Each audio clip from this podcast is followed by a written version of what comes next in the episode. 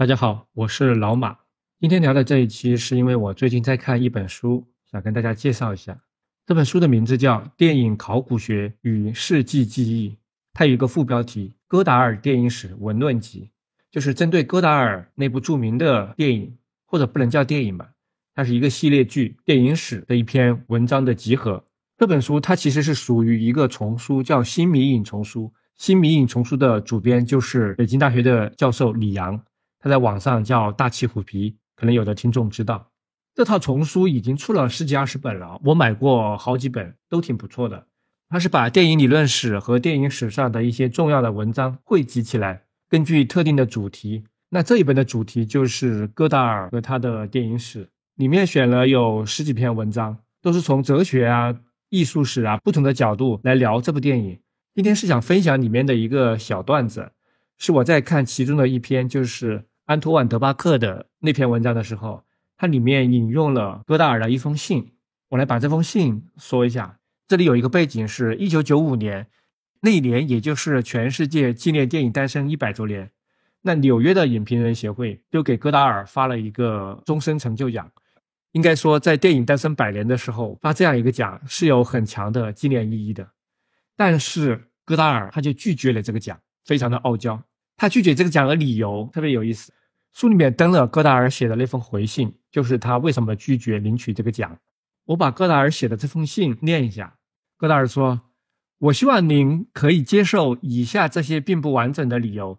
JLG 就是他自己，戈达尔，在其作为一个电影人、观影人的生涯中，并未能阻止斯皮尔伯格先生去重新搭建奥斯维辛，说服特纳女士别去给那些亲爱的滑稽脸蛋上色。”谴责比尔·盖茨先生把自己的项目取名为“玫瑰花蕾”，强制纽约的影评界不要遗忘雪莉·克拉克，要求索尼影业效仿丹·塔尔伯特纽约客电影公司，迫使奥斯卡那帮人把票投给基亚罗斯塔米，而不是基耶斯洛夫斯基，游说库布里克先生去看一看圣地亚哥·阿尔瓦雷斯的越南短片，让基顿小姐去读一读巴克西·西格尔的传记。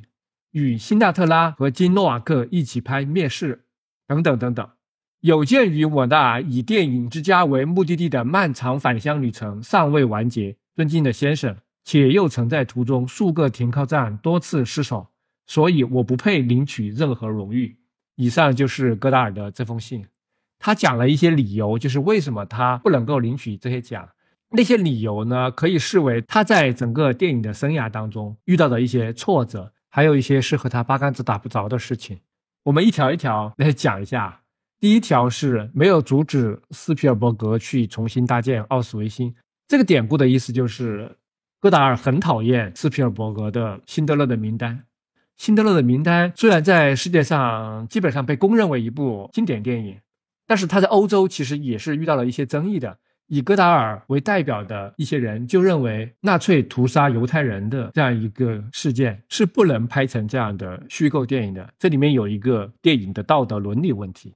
第二条是说服特纳女士不要给那些脸蛋上色，这个是什么意思呢？是在八十年代的时候，美国有一个著名的电视媒体大亨，就是 TNT 的创办人，叫特德·特纳。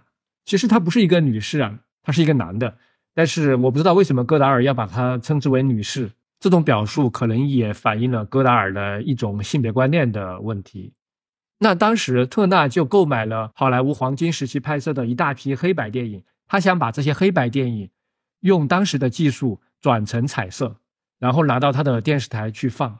这个行为在当时就引起了很大的批评，包括马丁斯科塞斯就严厉的批评说：“你这样做是对当年的那些经典黑白电影的侮辱。”是对电影艺术的亵渎，但是特纳还是那么做了，所以我们至今可以看到一些老的好莱坞电影的彩色版本，其中就很有可能是八十年代的时候 B N T 电视台做的。比尔盖茨和玫瑰花蕾了，这个也很明显，就是微软公司的一个项目的内部的名字，他们取名叫玫瑰花蕾，就是 Rosebud。Rosebud 是来源于奥森威尔斯的《公民凯恩》里面的一个梗，对于这个梗的含义有很多解读。戈达尔就不希望微软公司用这样的名字来命名项目，强制纽约的影评界不要遗忘雪莉·克拉克。这里是说雪莉·克拉克是一个纽约的女性导演，独立导演。但是在当时没有得到足够的承认。不过后来大概到了二零一几年，纽约影评人协会是给雪莉·克拉克发了一个纪念奖的，这算是一种事后的承认吧。下一条是要求索尼影业效仿丹·塔尔伯特纽约客电影公司。塔尔伯特是一个美国的著名的艺术电影发行人，纽约客电影公司是他名下的公司。他从欧洲、从世界各地引进一些比较小众的艺术电影到美国发行。戈达尔的好几部电影就得到过他的引进。戈达尔的意思就是，索尼影业，你们这种大片厂应该学习一下艺术电影发行公司，多搞一些好电影，就这个意思。下一条，迫使奥斯卡那帮人把票投给阿巴斯，而不是 G.S. 洛夫斯基。这里的背景是一九九五年的时候，G.S. 洛夫斯基的最后一部作品《红》是入围了奥斯卡的，应该是最佳导演的提名。但是那一年，阿巴斯也拍了一部《橄榄树下的情人》，这部电影呢是被选送到了奥斯卡最佳外语片这个项目里面，但是他没有进入最后的五项提名。所以戈达尔为阿巴斯抱不平。我们知道戈达尔有一句著名的名言，就是“电影始于格里菲斯，终于阿巴斯”。他对阿巴斯的评价是非常非常高的。而对基耶斯洛夫斯基的评价，他的意思就是奥斯卡你们这帮人怎么会喜欢基耶斯洛夫斯基而不喜欢阿巴斯呢？然后戈达尔在后面说，他希望游说库布里克去看一看阿尔瓦雷斯的越南短片。这句话的典故是什么呢？库布里克拍了一部越南电影，就是《全金属外壳》。戈达尔很不喜欢这部电影，他曾经在自己的一篇视频论文里面严厉的批评库布里克这部电影。戈达尔的理由是，《全金属外壳》在描写越南战场的时候，使用了大量的慢镜头。这种慢镜头看上去就像是山姆佩金帕的充满杀戮的西部片。也就是说，你用一种奇观化的方式来表现战场的血腥。戈达尔认为这个从根子上就是不对的。他尤其惋惜的是，库布里克，你本来应该是比其他普通的美国导演要高出很多的，怎么连你也这样？他就觉得很失望。戈达尔还有一个观点是，他几乎反对绝大部分的战争片，因为他认为这些战争片都没有起到反战的作用。然后戈达尔推荐库布里克去看圣地亚哥·阿尔瓦雷斯的拍的越南战争的短片，这里指的是阿尔瓦雷斯是一个古巴的导演，在越南战争的时候，他到了越南拍了很多素材，后来做成了纪录片，其中有一部是讲胡志明的传记，叫《七十九个春天》。戈达尔认为这才是表现战争的典范，库布里克你应该学习一下。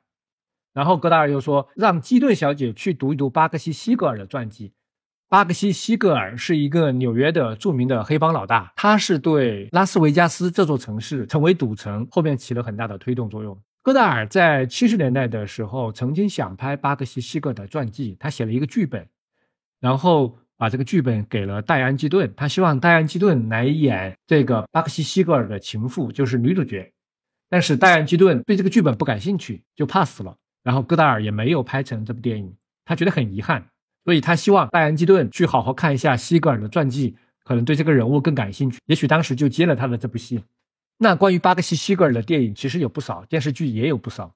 莱昂内的《美国往事》就在一定程度上是根据西格尔的生平去提炼改编的，然后还有沃伦·比利，后来在九几年的时候拍了一部巴克西·西格尔的传记，主演是他自己，导演是巴瑞·里文森。这部片的中文名叫《豪情四海》。